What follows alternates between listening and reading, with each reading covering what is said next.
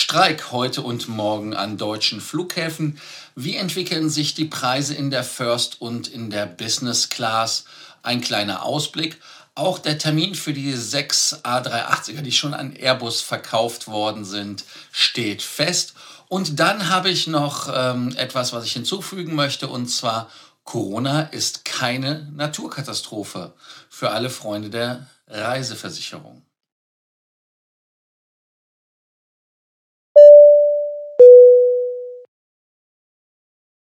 Mein Name ist Lars Korsten. Ich bin hier, um euch mehr Meilen, mehr Punkte und vor allem mehr Status zu bringen. Denkt daran, den Kanal zu abonnieren und die Glocke anzumachen. Das ist der Abonnierbefehl. Und unten zu kommentieren und ganz, ganz wichtig, liken, den Beitrag das erste Thema ist etwas unlustig, an einem Montag am Flughafen anzukommen, um 6 Uhr oder wann auch immer man abfliegt und einen Streik vorzufinden. Die Gewerkschaft Verdi hat die Freunde der Kolleginnen und Kollegen, die an der Flugsicherheitskontrolle sind, zum Streik aufgerufen. Und der Streik ist ganztägig. Also in Köln-Bonn zum Beispiel wurde kurz nach Mitternacht die Arbeit niedergelegt. Dann äh, gab es noch andere Flughäfen, wie zum Beispiel Düsseldorf, Berlin, Bremen, Hannover und Leipzig, die die Arbeit niedergelegt haben. Die Gewerkschaft sagt, dass man ungefähr 1350 Beschäftigte hat, die sich an dem Warnstreik beteiligt haben. An den betroffenen Flughäfen müssen die Passagiere teils mit erheblichen Einschränkungen vorlieb nehmen und man sieht das auch an den Streichungen von Flügen. Also es gibt Flüge, die einfach gestrichen worden sind und deshalb sollte man auch, wenn man zum Flughafen kommt, und so empfehlen es auch die Fluggesellschaften und die Flughäfen selber, kontrolliert, ob euer Flug geht und ob sich da irgendetwas ja, geändert hat. Der Flughafenverband ADV rechnet mit einer hohen Anzahl an Flügen, sollte eine sehr hohe zweistellige Anzahl sein. Und dieser Tarifkonflikt, den die Verdi und der Bundesverband der Sicherheits Luftsicherheitsunternehmen BDLS haben, ähm, ist halt wie immer 25.000 Sicherheitskräfte, drei Verhandlungsrunden und kein Ergebnis. So einfach ist das. Und am 16. und 17. März will man sich wieder treffen und deshalb hat man heute am 14. gesagt, da machen wir ein bisschen Barock. Und ähm, es hatte ja auch schon einige Streiks gegeben, weil man das Angebot der Arbeitgeber wie immer als unzureichend betrachtet. Und äh, da muss man halt einfach schauen. Vor allem will die Verdi einen Vertrag für zwölf Monate und man möchte die Stundenlöhne, das hatte ich ja schon mal berichtet, um ein Euro erhöhen. Damit sollte auch das ähm, Niveau der Kollegen, die die Gepäck- und Personalkontrollen machen, das Niveau der Beschäftigten, die die Passagiere kontrollieren, erreichen. Auch möchte man, dass man äh, da jetzt sagt, hey, ähm, zwischen Ost und West soll es auch gleichere Löhne geben. Wer jetzt sagt, hm, Glück gehabt, Frankfurt ist nicht dabei, Pech gehabt. Verdi hat für morgen auch den Frankfurter Flughafen äh, ausgerufen und es sind noch andere Flughäfen, München, Hamburg, Stuttgart, Karlsruhe, Baden-Baden, die Arbeit vorübergehend niederzulegen. Also das heißt, wenn ihr morgen fliegen solltet, genau dasselbe Spiel wie heute. Also alles sehr unappetitlich. Auch die Fraport hat hier gesagt, ähm, man sollte den Kollegen erstmal äh, schauen auf den Flugplan und dann sagen, ja, ihr könnt kommen oder nicht, aber ob ihr den, den Flug erreicht. Auch bei Transitpassagieren kann es natürlich zu Verzögerungen kommen. Also da solltet ihr aufpassen, wenn ihr einfach auch nur connecten und denkt, ich muss gar nicht durch die Sicherheitskontrolle. Haha, wenn ihr international anreist, müsst ihr trotzdem durch die Kontrolle, je nachdem, wo ihr herkommt. Also insofern, da müsst ihr halt einfach aufpassen. Man hat auch kein, natürlich hat man kein Verständnis dafür. Wie ist eure ähm, Situation oder wie seht ihr das ein? Ist das für euch etwas, wo ihr sagt, ja, da müssen wir unterstützen oder sagt, ach, das ist wieder wie so ein, ich weiß nicht, ein drittes Knie oder irgendwas, was man nicht braucht? Also insofern schreit es unten in den Kommentaren. Und ähm, es gibt ja auch einige Ferien, die da äh, anstehen. Also insofern sollte das natürlich jetzt relativ schnell vom Eis sein, diese Kuh. Aber ansonsten bleibt höflich, bleibt zuvorkommend so wie ihr immer seid. Preise in der First und Business Class, ein Thema, was ich sehr, sehr oft gefragt worden bin die letzten Tage. Soll ich jetzt schon buchen? Soll ich später buchen? Wie ist die Preisentwicklung? Da müssen wir jetzt einfach mal uns das Ganze angucken, weil wenn die Leute an die Tankstelle fahren oder irgendwelche anderen Sachen äh, machen, dann würde ich ganz einfach sagen, hm, schwierig. Also der Spritpreis, der entwickelt sich. Lufthansa hatte ja auch höhere Spritpreise angekündigt, hatte ich euch ja auch also YQs äh, angekündigt. Und ähm, auch die Nebenkosten, also das heißt, dass man die Abfertigungsgebühren und so weiter am Flughafen, die gehen halt hoch und die Kerosinpreise sind so wie an der Autobahnraststätte im Moment, also relativ teuer. Aber auch wenn ihr im Dorf tanken würdet, ist es genauso teuer.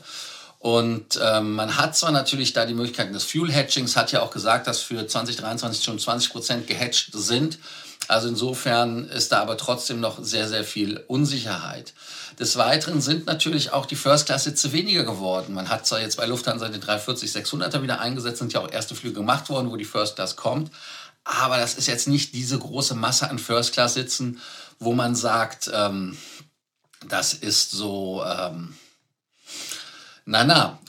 Aber das sind halt alles Sachen, die die Sachen teurer machen. Das heißt also Angebot, Nachfrage, Preise und so weiter. Aber es gibt natürlich auf der anderen Seite auch das Thema, was spricht dagegen, dass man die Preise erhöht? Und das ist das, dass es nicht Passagiere gibt, ganz genau. Man hat zwar in der Economy Class oder aber auch jetzt bei der Austrian Airlines sind es ja auch 120 Prozent des Vor-Covid-Niveaus, was man im Sommer erreichen will, aber es ist halt keine First- oder Business Class. Gut, in europäisch ist es eine kleine Business Class, aber jetzt nicht wirklich. Und äh, deshalb versucht man natürlich auch Kunden zu gewinnen, die normalerweise nicht First oder Business Class fliegen. Wer ist denn normalerweise First und Business Class geflogen? Das sind natürlich Privatreisen gewesen, aber meistens es doch eher Geschäftskunden auf gewissen Strecken, gerade zwischen Nordamerika und Europa. Und deshalb muss man halt gucken, dass man die Leute ähm, rüberbekommt. Und äh, was ist der Unterschied? Ganz einfach ist der Unterschied, dass ein Geschäftsreisender, der möchte ganz einfach ähm, ein flexibles Ticket haben. Das merke ich ja bei meinen Kunden, die sagen, naja, nee, komm, mach Flex, mach Flex, wer weiß, ob der Termin früher zu Ende ist oder ob ich früher fliegen kann. Und die anderen sagen, und das sind die Privatreisen, so wie wir, die wir ja dann flexibel sind, die sagen, Preis. Also ich möchte Preis haben. Und des Weiteren, was natürlich auch ein Thema ist, ist ganz einfach, man kann nicht überall hinfliegen im Moment. Logischerweise durch die Luftraumschließung, weil natürlich einige Strecken nicht mehr profitabel sind. Man sieht das ja bei Finnair, dass sie nicht alles mehr fliegen. Aber auch, ähm, dass viele Fluggesellschaften, die früher am Markt relativ aggressiv unterwegs waren, im Moment gar nicht so aggressiv unterwegs sind, weil die auch die Knete brauchen. Ähm, aber trotzdem Wettbewerb. Und jetzt, wie kommt es, was denke ich? Schwierige Frage, schwierige Frage. Ich habe keine Löcher in den Händen. Ist das scharf? Ja, keine Löcher in den Händen und kann auch da jetzt nicht wirklich irgendetwas dazu sagen, weil wenn ich das tun könnte, dann wüsste ich, ob ich heute Tickets kaufe oder nicht. Oder wenn, dann wüsste ich auch, hey, nee, kauf nicht, es gibt einen Deal. Ähm, ich glaube aber, dass das Niveau mehr oder weniger so bleiben wird, wie es ist. Es wird diese Deals geben. Nicht mehr vielleicht ganz so attraktiv, wie sie mal ganz am Anfang der Pandemie waren. Aber dennoch sieht man ja zum Beispiel auch mit Abflügen Paris, äh, Luxemburg und so weiter, dass es durchaus Deals gibt. Nur man muss halt eine gewisse Flexibilität mitbringen, aus den verschiedensten Gründen. Einmal natürlich, weil es nicht die Sitzplätze wie Ersand am Meer gibt und des Weiteren natürlich werden nicht alle Sitzplätze freigeschaltet.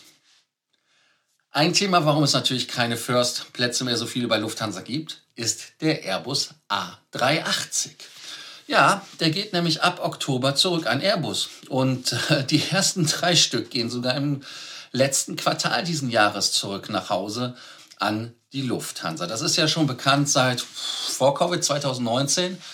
Und ähm, man hat ja auch schon gesagt, dass man 2022, 2023 die Flieger zurückgeht. Aber es wurde halt nichts verraten. Man hat halt nicht gesagt, äh, was da passiert. Aber der Geschäftsbericht letzten Jahres hat da natürlich ganz klar sich vergaloppiert, hat man ja auch gesagt. Das ist das Gute, wenn das Unternehmen ein börsennotiertes Unternehmen ist. Dann müssen sie jetzt sehr viele Dinge schon sagen und dann kann man das nicht irgendwie so eben mal machen. Und man sagt halt, dass man zwischen Oktober 2022 und November 2023 die Flugzeuge an Airbus zurückgeben wird. Und äh, drei Stück dieses Jahr, drei Stück nächstes Jahr.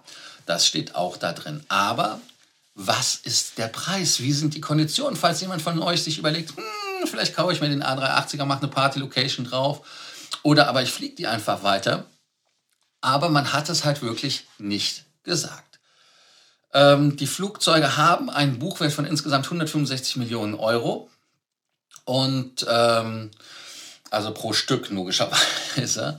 Nur damit ihr das so wisst. Aber so ein Buchwert ist ja immer sehr niedrig im Vergleich. Lufthansa ist ja auch Abschreibungsweltmeister, wenn es darum geht. Und es gibt ja auch noch andere Methoden, da den Preis zu senken. Vielleicht haben die auch irgendwas, die haben einen geilen Deal für die 350er gekriegt, haben sich 320, ich, ich weiß es nicht. Also ich denke mal ganz einfach, was man mit den Flugzeugen machen kann, hatten wir ja schon mal an anderer Stelle erörtert. Das mit dem Hotel, das war jetzt nicht wirklich so ernst gemeint wie in Toulouse, dass man dann mit einer Kette öffnet. Ich sehe da leider schwarz für. Vielleicht sollen wir dafür die Tags kaufen. Wer übrigens sich für die Tags interessiert hat von der 707, äh, die in Hamburg stand, die ist leider weg. Sind alle ausverkauft, nur das als Hinweis. Wenn ihr eine Idee habt, was man mit den A380ern machen kann, und 14 Stück hatte man ja gehabt, das heißt also, man hätte jetzt nur noch 8 Stück, ähm, ist halt ein Zeichen dafür, dass die wirklich nicht wiederkommen. Ich hatte das ja auch jetzt in dem Rahmen, da muss ich wieder ein bisschen ausschweifen, im Rahmen mit der 340-600er gehabt, dass so viele Kommentare waren, wo die Leute gesagt haben, ah, wer 380er? Ja, ich will auch 380er, aber wird leider nichts werden.